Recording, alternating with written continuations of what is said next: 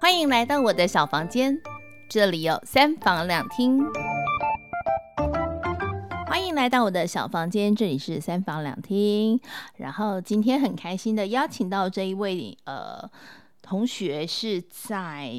信义区还有各个地方社区做走读工作。哎，很多人其实不太知道什么是走读工作。先欢迎我的同学陈一峰同学。 Hello，大家好，我是陈一峰。嘿我们其实大学同学里头，大家后来做工作都还蛮神奇的，没有错，对哈、嗯你一开始在哪个地方服务呢？我刚毕业的时候是做广告公司，广就告公司。广告代理商，嗯哼哼，对，然后做了大概，但有换几间公司，中间也有休息。那你在广告公司的部分负责的是哪一块？因为广告公司其实它分的层面很多嘛，包含到可能嗯有业务啊，然后有各方面这样子。哎，我负责业务的部分，是就业务的部就是分 A 一，哼哼哼对，哼，然后就是 A 一的话，就是负责跟客户接触啊，等于说是嗯哼哼广告公司跟客户的窗口。所以你的客户是来自于你要自己去找到这些客户，还是说已经有原生的客户，然后你只要去跟他们做沟通拜访？呃，比较像后面这个，后面我我们不用去不用找挨家挨户客去。敲门。对对对，嗯就是我我们进公司以后，公司本身会有既有经营的客户，是是是，那比较，譬如说你刚刚讲像找客户这件事，我们不会去主动找客户，嗯哼我们通常都是是去比稿。哦，应应该是说，就是很多客户他们有广告需求的时候，他们会主动来找广告公司。对对然后对你的工作就是带着你们可能已经做好的计划，然后嗯去跟对方做提案。就是先跟客户做第一次接触，然后嗯哼了解他、嗯他的产品，然后他需要的是什么，哼然哼，后我们回去做做广告计广告计计划跟计划。嗯哼，那就跟我们前几集的来宾那个小新怡一哎、样，没有错，没有错，对对，因为我们都是大学同学，哎、没有错。是其实哈我进广告圈也是小心翼翼带带我进 的。哇，所以他现在转出来做人类图这件事情，你现在也转出来了。哎、转出来，人人生就是转来转去。转来转去啊，这是霓虹灯的概哎、念。我看，我有觉得广告公司这一块反而让我呃，其实对这个我这个同学陈一峰同学呢，没有这么的了解，因为其实大家大家都在公司里头领薪水的时候，你就没有太大的印象。呃我对他最有印象是他开始卖咖啡，哎、没有错啦。当时候他一开始是开始烘咖啡豆，嗯，然后开始呃去呃把自己的产品发展出来，而且还弄了一个自己的品牌。哎、对我我比较不会说自己是卖咖啡，嗯嗯嗯，而是嗯嗯我在分享这件事情。是对，会会开始销售，其实也是一个偶然的机会，就是我在分享给我朋友说我烘的咖啡的时候，他就说：“那你什么时候要开始卖？”哈哈，那我哈就说：“哎、我没有想到这件事。为什么一开始会想要开始烘咖啡豆？是你自己真的很喜欢咖啡，哎、其实我喝咖啡，我从十五岁就开始喝咖啡了。这么早哦？对，，十五六岁那个时候在打嗯嗯工，嗯哼，然后我在素食店打工，是但是素食店里面有一个打工的朋友，他们家卖咖啡，是就是他就说，哎、那个店里面的咖啡没有我家的好喝，所以我们就哦跑去他家喝咖啡，哼，就那你喝着喝着就喝就上喝瘾，嗯就喝上瘾了。哼，对，就是原本就觉得啊，那个咖啡就苦的、啊，对啊，啊，然不然后就酸的啊，对对，就不好喝啊。对啊，然后而他且就以前都还要加很多糖跟奶嗯对，对，他就说，他就说，那我们家在卖咖啡啊，我教你怎么喝咖啡。他就是嗯说，哦，那你们的认知就是咖啡就要加糖加奶精，嗯嗯嗯，那他就嗯从你的认知 开始去改变你。他说，所有人都是吧？对，他就开始就就说，好，你先喝加糖加奶精，是，然后好，你试着不要加糖，嗯，只加奶好像还可以接对受，对，然后喝下去之后，好，那你漱一，你喝一口开水漱一漱，嗯哼哼你，试着不要加糖，不要加奶精，这么早就开始喝这种黑咖啡，嘿。黑咖啡不是一定要历经沧桑之后才会开始喝吗？那可能我从小就比较 沧桑，就应比较该沧呃也桑不是这样讲，就是十十六七岁的时候，其实为什么会去喝她的咖啡？因为是哎哎，怎么讲？她是个女生啦，你想要追他啦，嗯哎，可以这对样不对讲啦，哎嘿，呀，然然后他就说哦好喝咖啡，我说哦好啊喝咖啡呀、哦，是他约你喝咖啡，他就找我去他们家喝 咖啡，我说哦好啊去喝啊，然后就是教我怎么是是喝，我说哎、还不错，女孩子也不错啦，哦，我我们这样就多喽，来来来， 应该是这样讲，就是你会去了解其实咖啡本身的味道是是是，跟你原本的认知是不一样的，其实一开始喝咖啡这件事情，虽然说是同事的邀约，但是会想要踏入这个圈子，也是因为带你去喝咖啡的这个人吸引了你的注意，哎、对对对对，所以你就开始喝咖啡这件事情。对，那你真正去喝到黑咖啡以后，你会发现其实还蛮蛮好喝的，哼，如果你喝到哼好的咖啡，哼当然在哼三十年前，哎、好的咖啡怎么定义？因为我上次在问你说，哎、我想要买什么豆子的时候，他跟我讲了半天之后，我只说，嗯，好，就是嗯， 我也不懂的，嗯对，那你自己帮我挑。那嗯到底咖啡豆我们要怎么去定义它，或者说我们要怎么去选择？一杯好的咖啡你喝下去不会让你不想睡觉，会越喝越想睡吗？它其实会助眠，哦，它是可以助眠的哦哎、。就是它它并不会影响你的睡眠，然后一杯好的咖啡你喝下去不会头痛。 那这个咖啡豆的选择是怎么选呢？因为我看有好多的很奇怪的名称，嗯，对，那其这实些咖啡豆怎么其实选？现在台湾的咖啡发展可以算是在世界上算很前面，嗯，就是说我们不是有什么第一波、第二波、第三波，是，然后现在又到了然后什么厌氧发酵呃，等等之类呵呵很多的名词，你对比如对对还有对什么什么尼加拉瓜什么那水嗯洗，因为其实我上次有日晒主持过一个像这样子的咖啡研习营，就是从嗯呃全球各地的侨胞来到台湾学习怎么样去嗯去去做这个去去泡咖啡、去冲煮咖啡这样子。嗯那他们就有提到说，其实，在台湾包含到我们种咖啡的技术、咖啡豆的技术，嗯嗯嗯跟包含到我们在于这个咖啡的这个烘烘焙的这个烘部焙分，对，也都其实是走的蛮前面的。就是从从种植到嗯哼，生豆处理到烘焙到冲煮，其实台湾在全世界真的是蛮前面，嗯哼哼，那哼也跟得很快啦。是。对，那你你讲怎么去选一个？如果我们是纯粹一个消费者的话，嗯怎么去选一个好的咖啡豆？嗯首先，你到大卖场买的咖啡豆，嗯跟你到咖啡连锁店买的咖啡豆，嗯，然后到独立咖啡店买的咖啡豆，应该是不一样的。是为什么会这样讲？大卖场的咖啡豆它的量大，量大的话，它会请大工厂代代工。嗯那你量大的时候，它的工可能就没有办法到那么细。我所谓的细是什么呢？其实从生豆到熟豆，嗯，它是一个不断淘汰的过程。你还要去挑豆子哦。对，生豆种好之后，它生豆本身会处理，处理的过程中会有磨，会有损害。嗯，那个损害的豆子在豆，诶、产地到豆商的过程中，他们就挑过了。是那豆商到我们这里的时候，我就是到了烘烘豆者本身的时候，嗯哼烘豆者自己还是要挑过。嗯哼哼，为什么要挑呢？晒豆子的时候是我们好像晒茶叶，它在晒晒谷场，你你懂那个意思吗？它是嗯哼哼在地上的。嗯哼那它收起来的时候，地上会有一些杂质，嗯比如说可能有碎石子，可能有绳子、有草这些东西，你不可以一起送进烘豆机。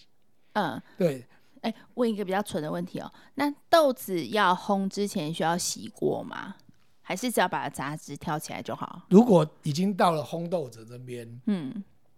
你只要把杂质挑出来就好。呃就只要挑杂质对，洗豆子那个是前面前阶端的事情。情哦，哼，对，如果到了我们现在纯粹就是从从烘豆者来讲的话，嗯你要挑嘛，嗯哼，挑了之后你本身你就要去算那个汰换率嗯或者是剔除不良率嗯哦，不良率。那烘的过程当中，嗯，它的重量又是减少的，是。那你在烘焙的过程当中，你会你有没有挑出来的？哦，对，所以哦以你要去看那个没挑出来的，譬如说我们有一个专有名词叫贝壳豆，贝壳豆是什么呢？就是它其实它有点有豆子包的豆子，豆子包着豆子然后你它烘的时候它会分开来，啊，然后你就会看到有一个里面是空的壳，它就是一个壳，哈哈有哈像哈寄居蟹哈哈，离哈开了之后它就是一个壳，嗯，所以外面就的那个壳要把它挑掉。对，那个你我会挑掉，嗯，一般独立豆商也都会挑掉，是，但大卖场没有大办法，卖场不会挑掉一，定没办法，然因后为它的量很大。你还会看到一种豆子是烘过头了，它会有一个哎、黑点，而且黑是点，嗯对豆子上面还有一个黑点，那哼，个叫烘过头。烘过头，对，那那个烘过头的豆子，你你也要把它挑掉，因哼，为那个喝起来会对身体不好。哦，那个是会对身体不对好。，但我们去看，你刚刚有问到一个问题，就是怎么挑好的豆子。就是对，我先去讲，我不是前提讲嘛，大卖场的、啊嗯哼连锁店的、嗯独立哼店家的，嗯，你在大卖场你就会看到那个空壳嗯豆，然后嗯哼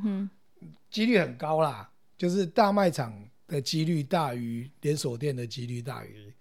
独立店家的几率。这难免啊。不过你刚刚一讲到那个烘过头的是有伤身体，我突然觉得我好像那个《后宫甄嬛传》，我想到说，如果我把它募集成一杯，然后去给别人喝的话，头痛，会头痛。头很痛，真的吗？嗯， 所以我就可以达到杀皇后的目的了。 欸、他只他只会对有有有这种可能性啊。欸对，我我必须这样讲，台在台湾的豆子其实已经都比市面上在卖的已经都比、嗯哎国那我外要好问一下，就是说我们每次在看这个呃咖啡的时候，你像你每次问我说，哎、你要什么咖啡的时候，然后我就看到它的产地有的是从呃什么巴西是不是嗯哈、嗯嗯然后呃是什么，还有或有些品名叫做什么阿阿拉比卡，然后哦有的叫什么维维安、啊那这个名称看起来都是很洋化的，可是既然我们台湾的豆子这么好的话，为什么我们不用台湾的豆子呢？台湾的豆子也有分阿拉比卡种啊，哎，呃，所以它是种，它是种并不是国家。它不是国家。哈，豆子有豆子有最最上面的种类有阿拉比卡跟罗 robusta 两种豆子，哼哼哼一般人的认知啦。哼阿拉比卡豆是比较细长的，嗯然后扁平的哼，robusta 是圆的、圆扁的、饱满的。嗯，那为什么现在都在讲阿拉比卡豆？因为阿拉比卡豆的油脂比较没有那么多，它对身体健康比较好。哦，所以连喝咖啡我都要讲求低油。哎，罗健康 robusta，但是啊，不是罗阿阿阿拉比卡豆。嘿，那像呃，我我也是听说，就是越南咖啡通常都是用 robusta 去烘的。对那对对，你刚刚其对实对问到怎么选，你对你觉得好不好喝的豆子？第一是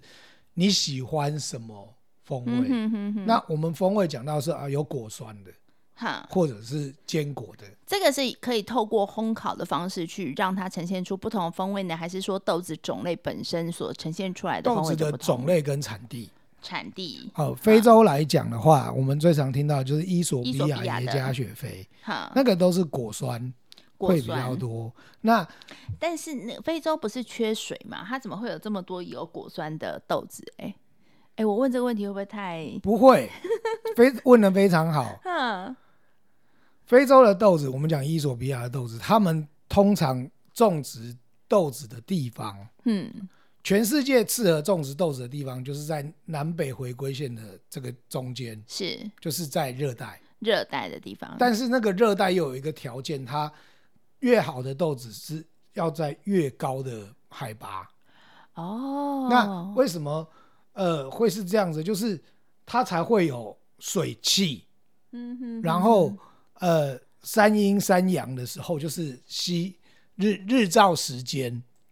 也会去影响豆子本身。那这个真的又是一个另外一个专业，是是是，对，所以呃为什么人家会说非洲的豆子好，就是因为它的海拔都够高， OK，对，这样我略略理解，因为一开始我看到这些风味的分别的时候，嗯，我很认真地在想说，例如像说你这边告诉我说，哎、这个豆子它有坚果、巧克力、花生，甜度高。然后我就想说，你是混着这些坚果、巧克力、花生豆下去烘吗？不是不是，咖啡豆，嘿，其实它我们它就其实就是果子里面的种子。嗯，那我们那个咖啡，我们讲那个果子都叫做 coffee cherry，嗯，咖啡樱桃。嗯哼哼，那果子里面的种子，它是不是被果肉包覆着？对，那种子本身会吸附果肉的香气，哦，是这样哦、啊然后他们在处理过程之中，它要晒，它要晒，它要洗，才能够把果肉剥开。所以这个有牛肉味的，也不是因为它跟牛肉一起烘烤。对，是它本身的果果肉，然后它的在生豆的处理的时候，是，它会让那个味道产生那个方向，好，然后本身它的土质，嗯，它的哼哼，土质嗯哼，也是、也是影响风味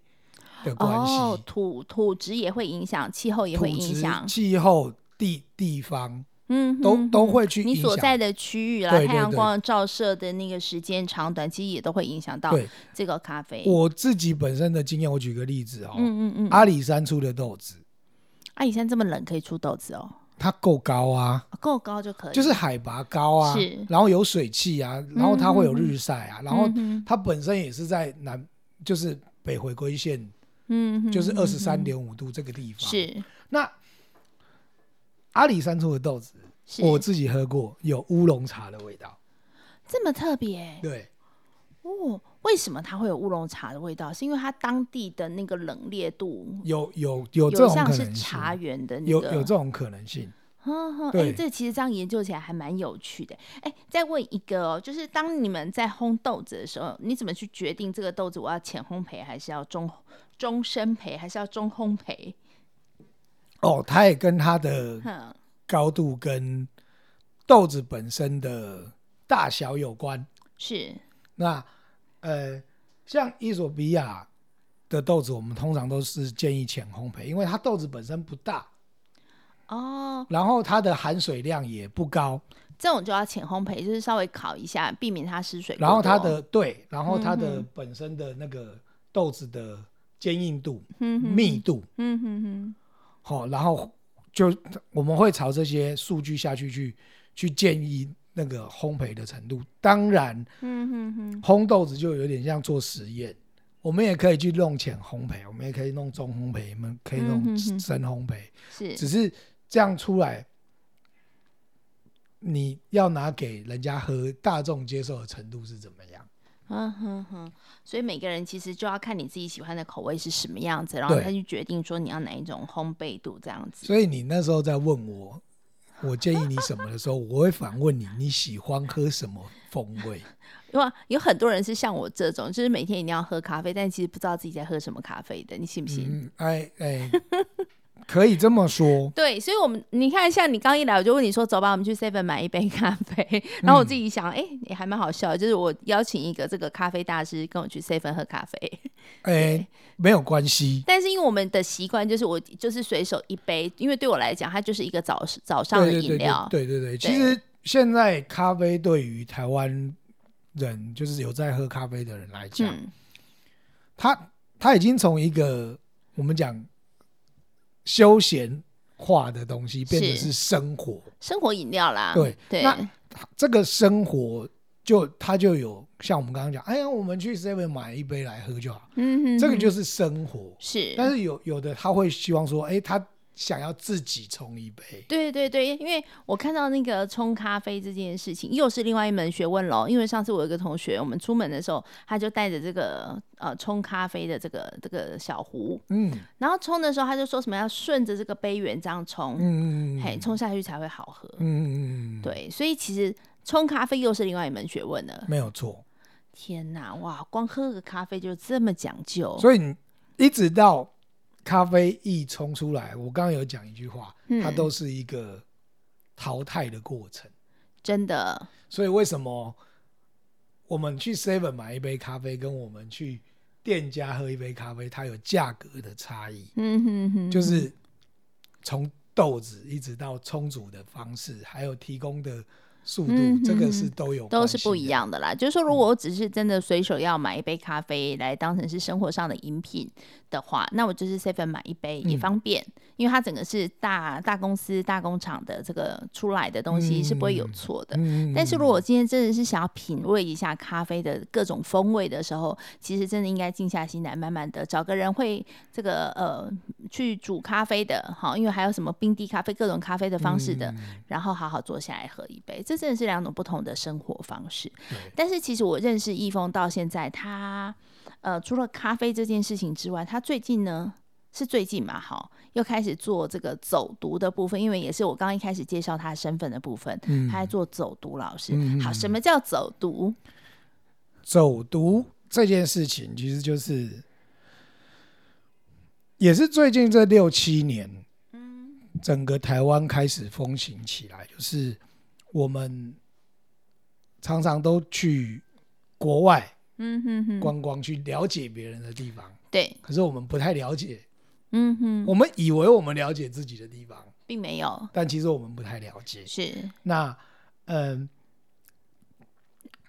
所以在尤其是疫情，嗯，大家被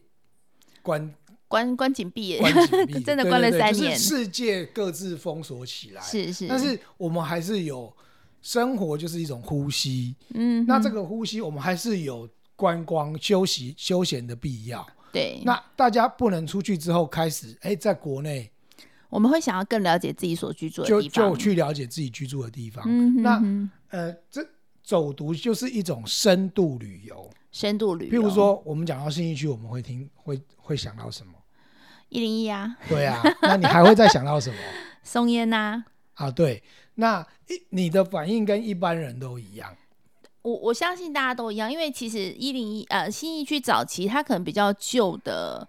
房舍的部分，我们大家都已经不了解，它历史我们也不了解，我们只能够了解到的是它现在有各种各样的百货公司，对，对，那它会有什么文化？嗯，对，对。那这个就是我我我本来一开始投入这个领域的时候，我会比较愤青一点，嗯，对。但现在我可以理解，就是所谓的文化这件事情，嗯其实有一个很关键的词叫做“眼见为凭”。嗯哼哼那哼信义区这个地方，它在一九九零年以前，甚至两千年前，或者是我们讲一零一是二零零三年的嗯盖好的，二零零四年盖好的房子，嗯在二零零四年以前，大家对信义区是没有认知的。因为当时候信义区还算是比较落后的地方，因为我们那时候想要忠孝东路，可能呃是六七段的时候，我们就觉得嗯它是一个比较落后。对对，就没有建设嘛。对对对，那大稻城人家很容易想象，因为以前的早期的这个进货啊，什么都对在这个地方，布商啊都在这里。万华大家很容易想象。对对对，对没错。那信义区大家的想象是从二零二零零三、二零零四开始一零一盖起来，嗯啊，一零一盖起来，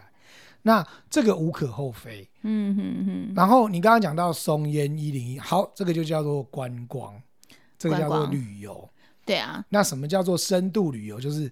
一零一之外，它周遭的环境是是怎么样变成现在的样貌？哦，那我在做的就是这件事，去告诉人家说，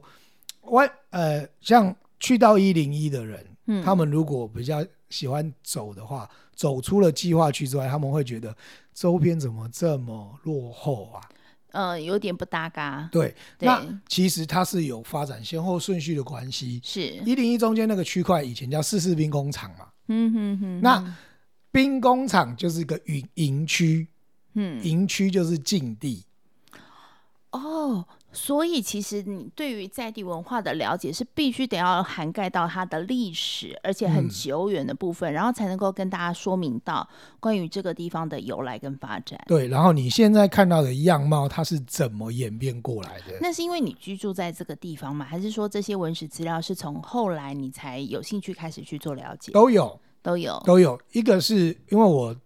我从小嗯哼，是在那边长大的，嗯，哦，那看了四十多年，将近对四十多年，对对对，将近就50看着年那个演地变的景过变程化，对，所以以我会去理解，这个是一半，嗯另外一半是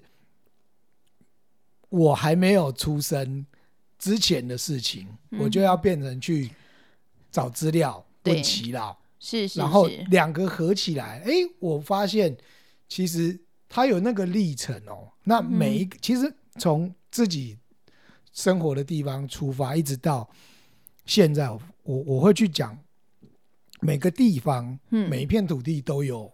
历史，是没都有错，发展的过程。嗯哼它不，它比较，当然一般会说啊，那个地方比较落后，怎么样？嗯哼，但只是因为自然的关系，我们会扯到自然，我们是会扯到自然去，就是因为自然地景的关系，会去影响到发展的不同。嗯，靠没近错河边，对，它就有交最早的交通，它就嗯有贸易，它就会有建筑。例如像我们淡水，对对，对，那靠近靠近内陆，嗯它就比较少有交通，嗯，它就会有自然，嗯它就会有哼哼农耕。农耕，嗯哼，对哼，所以呃，像在信义区到信义区是一九九零年才出来的名词，呃，对，但是在信义区里面有一一八六五年就有的地名叫什么呢？三张犁、哦，没错没错，三张里，哎，对啊，三张五里分埔，有有有，我们以前小时候都要去那边买衣服，，对，然后六张犁呃，六张里哦，这些名字。是这。些名词都是十九世纪就已经存在的名哈，字，所以你要去解读这些名词的由来。对，哦，然后好，这个十九世纪就存在的名字嗯哼哼，哦，跟这个一九九零年才出现的名字，嗯，这中间它到底是怎么样演变演变的演过变程的。？从名字哦我们就可以看了。那问一下、哦，你的这个呃走读的部分啊，是有分路线的吗？还是说你是单一路线导览完呃那个新义区一圈这样？没有，就是有路线的。你的路线有分为哪几条吗？像我刚刚讲，五分谱会有五分谱的是路线，三张犁有三张犁的路线，嗯六张犁有六张犁的路线，嗯信义计划区有信义计划区的路线，嗯哼哼眷村有眷村的路线，嗯哼，然后山边有山边的路线。所以对于这些不同的路线，你都要有不同的了解之后，你才能够带着这些人去做走读。对，走读的工作大概会是在每周进行吗？呃，基本上会都在五六日，五六日，那就除大家非比较密集，可能对可以出门的时候。，对，或但像学校的部分，哦嗯就是我刚刚有讲台北医学大学啊，嗯我跟哼哼我跟台北医学大学有合作是，哦，那或者是当地的国中国小，嗯，他们就会比较倾向在礼拜三，因为其实现在很多学校，他们对于在地文化的了解又比较深刻啊、嗯像我们小孩自己念淡水的学校的时候，嗯我们就会有很多的课程必须得搭配，我要去认识淡水，嗯我要去了解淡水。嗯所以，我相信在呃新义区的这些学校，他们也现在有做这样子的结合，希望能够更了解自己所居住的环境、在地的环境之后，嗯然后再去去做延伸的课程。对对，那星期三原因是大概是因为就是下午可能比较有空，对，嘿，然后所以就会有。但是我觉得刚刚你讲到的是台北医学大学，因为通常大学能够结合到在地的部分真的比较少。嗯那台北医学大学在这一块他们做什么呢其实现在大学也有一个 USR， ？USR 对，对，那台北医学大学他们的 USR 就是针对台北医学大学周边的环境，其实他们嗯就是整个信义区啦。是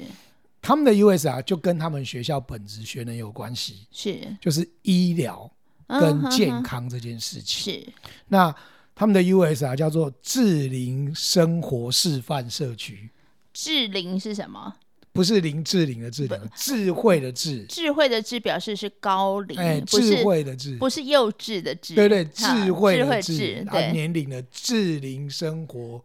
好呃示范社区，全民我大概是这个方向。白话来讲就是老龄人口哎的一个高课程嘛、高龄人高口龄的健康跟医疗的相关，嗯然后呃，因为我对于社区的发展历程有我的了解，那是、呃经由不管是社大或者是那个新创组织嗯介绍，嗯嗯让我进来到这个 project 里面，哦，然后从那从这个 project 就开始去做一些啊、呃地方上面的文史导览跟是配合。是是是是，我把等于说，如果以广告公司的角色来讲的话，嗯我是我是呃研研究部门，研究部门就是呃提形象供在地的对提供文史资，料文史的研究部门，嗯哼哼，然后我把基础的跟跟跟他们讲，嗯，然后透过这些地方文史跟基础的资料，是他们去发想他要怎么他们可以怎么去针对这些所谓的适龄人口，对再对做对对更多的可能教育，或者说有一些设呃医施疗上面的建议，设施上面的一些建议。嗯对，譬如说、哦吴兴街哼哼哼，有个菜市场是哦，然后在菜市场里面，这个菜市场怎么形成的？嗯哼，然后这里面会去菜市场逛的年龄层是怎么样？不就都是欧巴桑吗？对，那他们为什么宁可逛菜市场是，不逛全联？呃，对对对对哦对，，然后这些欧巴桑在行走的时候，他要注意一些什么？嗯哼，那这个行走时候要注意的东西，在吴兴街的菜市场里面怎么解决？嗯，哦，到了怎么解决这个阶段，就是学生们或者是教授们他们要去思考。但是前阶段的这些东西，欧，譬如说欧巴桑的年龄层为什么来到这个地方？现在吴兴街菜市场里面的建筑物是怎么来的？是这个街区的大小，它是是哦什么时候形成的？也就是说，其实呃，他们可能所在的地方，每个地方呃虽然都有所谓的老龄、高龄人口，嗯，可是这些高龄人口的组成，包含到年纪、性别，然后他职业别，嗯然后可能都是不相同的。嗯然后再针对这些不相同的人口差异，去做出他们可能可以提供给他们的一些设施或是医疗，这样可以做比较精准的判断。对，就比较嗯接近于当地的人口组成跟是演演进过因程，为所谓的 USI 也就是所谓的大学呃这个社会社会责责任对，那我们也是希望说，透过这样的一个计划，能够让大学跟在地的嗯一些文化跟一些这个资源去做一些结合。嗯因此呢，这个台北医学大学透过你这边，也让同学更了解到了这个新义区在地的文化。嗯对，对，好，那你除了新义区之外，还有做其他地方的走读吗？呃，我现在有周边，譬如说大安区、松山区、南港区，就其实是台北市的东边啦。嗯哼哼哼，对，就是回去扩展，像就是你对我们东区是比较熟的。哎、对，东区从小在那里长大，哇，人家就说，哎呦，在东区长大，这些东西产给啊，可是呃、我我我也不是残疾啊，我也是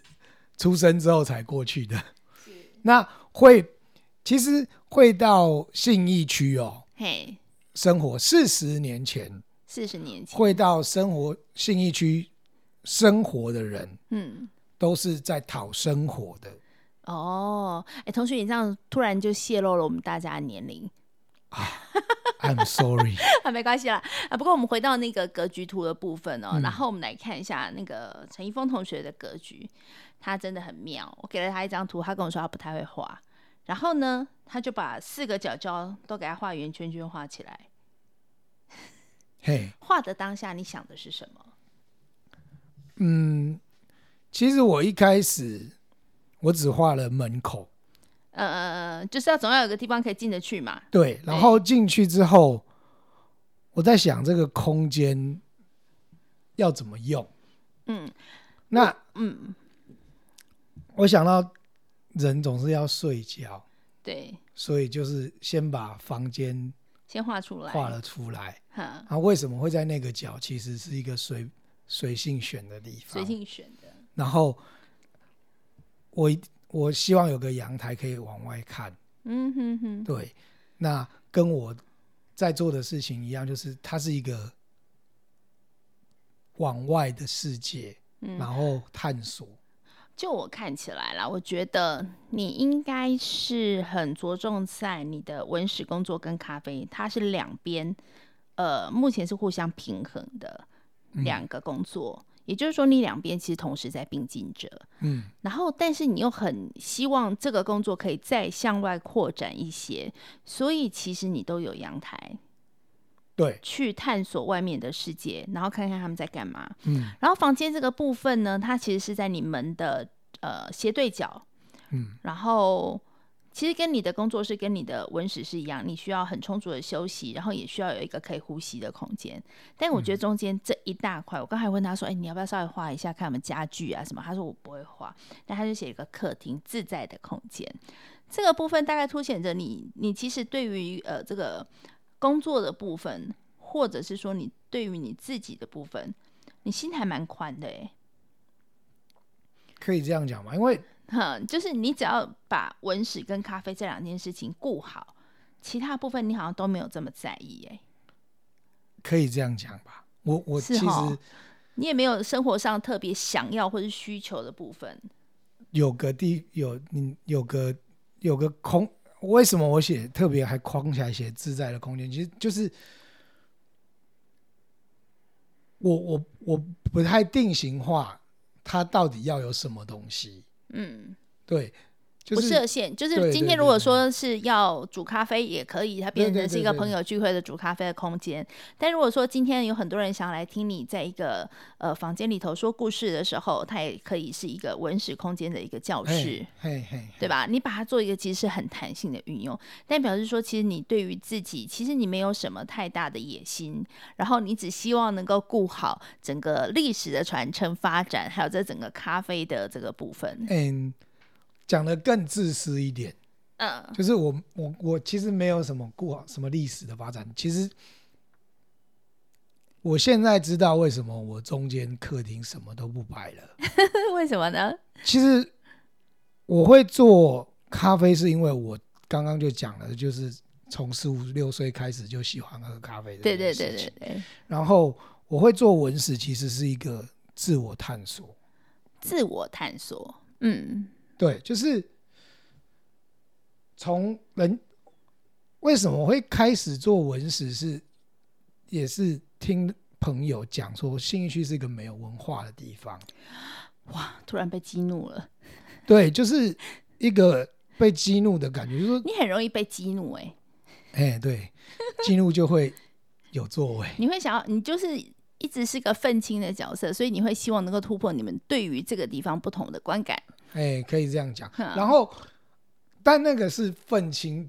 的嗯时期吗时期。哈，那现在为什么我讲一个叫自我探索？就是当我我真正下去了解之后，我也了解别人为什么会那样讲之后，我开始要找我自己的成长历程。嗯，那那个那个成长历程会造就现在的我。嗯哼哼。然后当我下去投入之后，我会发现，哎，很有意思，就是其实它它会让你去更了解自己，嗯就是内内在的的思思考模式跟过程。对那也就是为什么我中间客厅它是一个空白，留白的部分，对，其实这个探索它会不不停不停的更新，不停不停的嗯哼更哼新。它是需要有一些回力的空间，让你可以去更思考到自己可能不一样的层面。，对，因为本来这张图我要画那个很歪七扭八的路径。哈，对，为为什么我会歪七扭八？访问的过程，我刚我们刚刚聊天的过程当中，其实你会发现我我变很大。对，其实是，对，那那个变很大，其实它就是一个歪七扭八。或者是说你走读的路线一直都是歪七扭八的，所以你觉对得这是你的思路？呃，可以这样讲。嗯，那为什么我后来决定我要空下来？是我还没有完成。嗯，留白一下，其实可以让自己有更不一样的精彩人生。呃，可以这样讲，就是嗯它它还有不同的可能性。像我一开始纯粹就是为了分享我我们这里没有不是没有文化，哈，但是谁知道会走到像现在变成我跟台北医学大学在合作他们的 USR。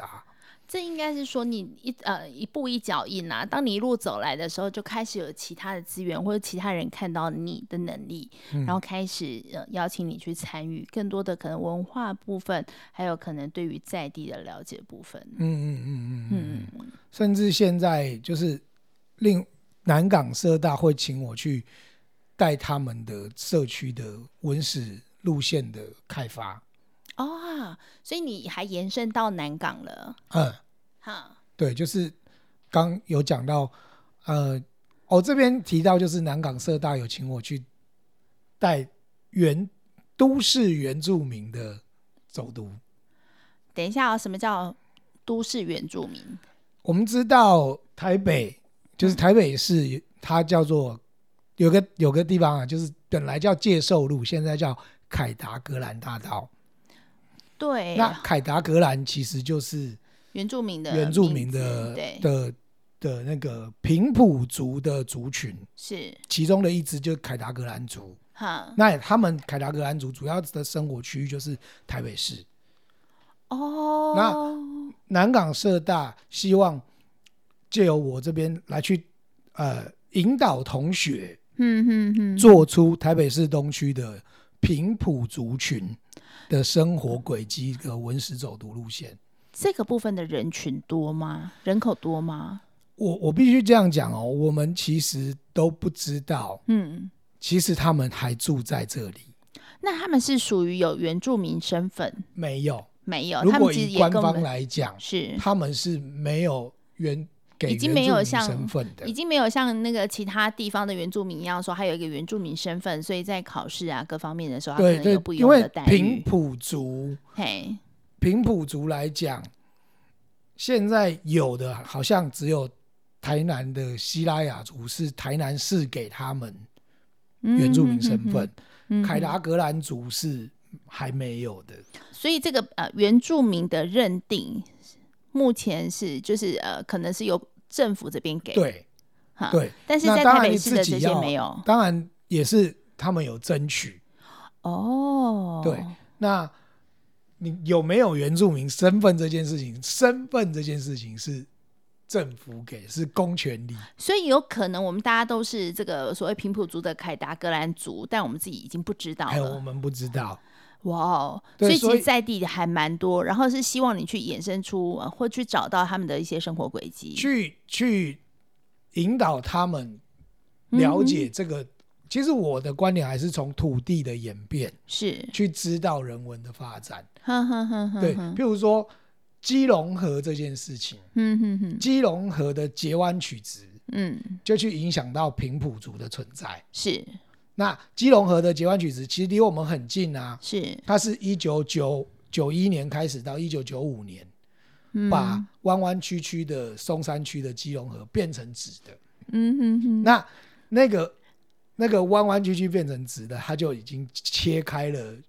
原本原住民的生活纹理。我的历史实在是太烂了， 所以刚才讲结婚曲子这件事情，我就想，这不是 N 年前哦，原来是在一九九一年嘿，一到一九一九九五五年，也就是大概我们念大学的那个时候，差不多。差不多那个时间你点。又然透露后，了我们的年龄。好，来，我们现在跳过这个话题之后，那南港这个区块，那你现在已经带着他们找到了这些所谓平埔族的生活轨迹了吗？嗯因为才刚开始，才刚开始，所以就是在累积。嗯哼哼，那这个课程其实也是配合，哈因为现在各地政府都希望有记录下来。是所以南港社大他们去跟他们运用 GIS 的技术，嗯，希望说走读之后，他们可以用 GIS GIS 在在那个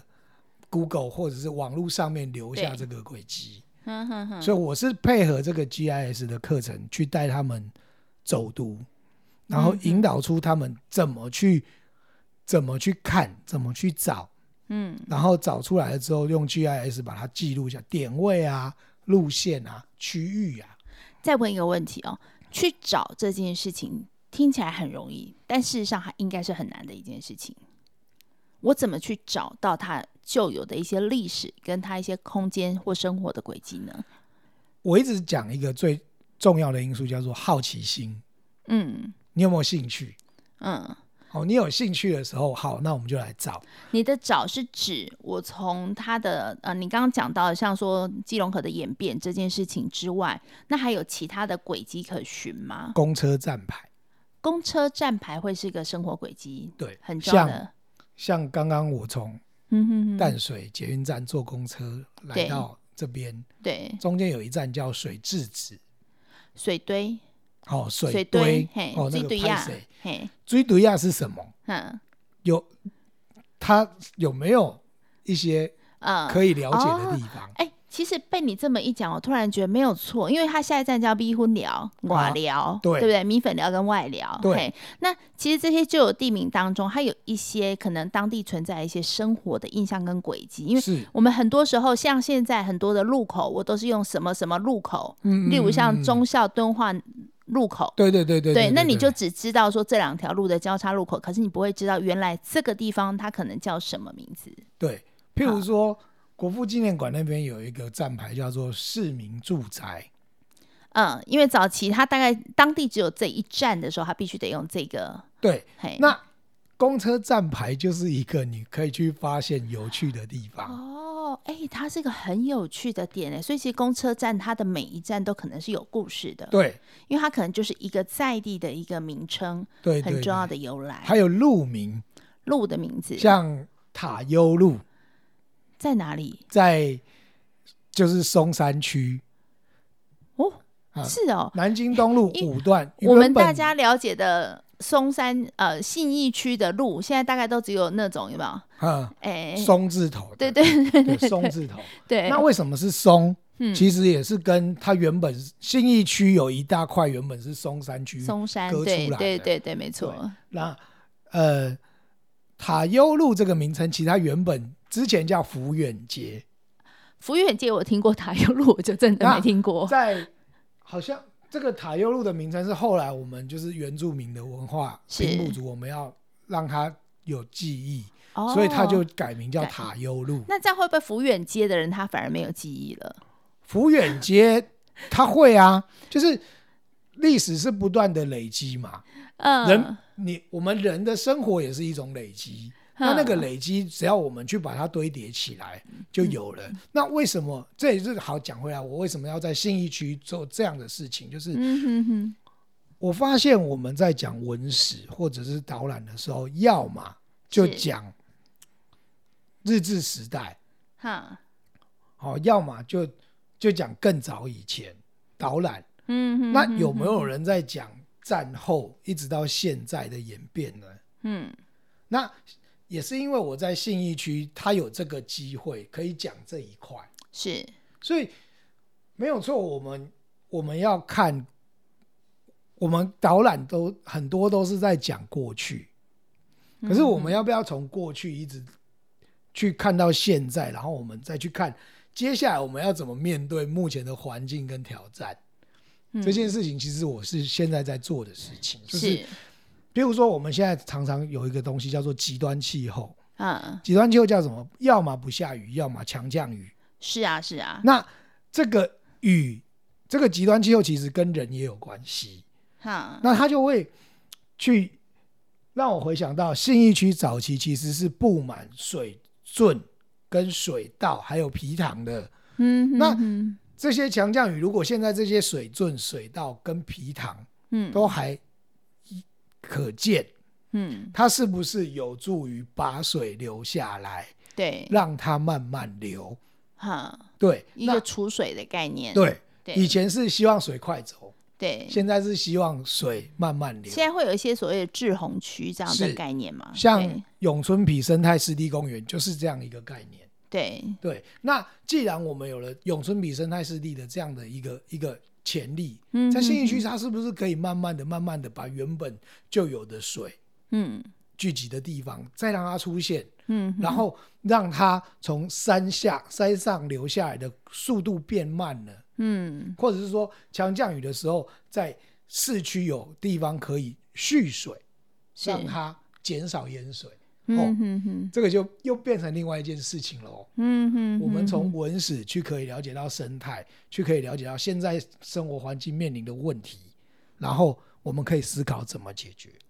哎，我觉得超棒的，因为你今天的分享，让我们更清楚知道说，其实台湾现在很流行的走读文化当中，我们走跟读的部分，其实是在了解台湾在地每一个小角落，嗯它可能衍生出来的故事，而且你使用的方式可能只是去关心一下一个地名、一个公车站名，然后你就可以发展出更多更多的这个好奇心，之后去知道每个地方它从以前到现在的一些生活轨迹。对对所以其实哎，有很多像这样的走读是从社区大学衍生出来的一些活是动嘛，对不对？是是是，好，所以如果说是有兴趣于每一个地区的朋友，反而是你可以去透过这样的方式，然后去找到你可能自己在地的，或是台湾每一个角落的这个不同的历史文化。对，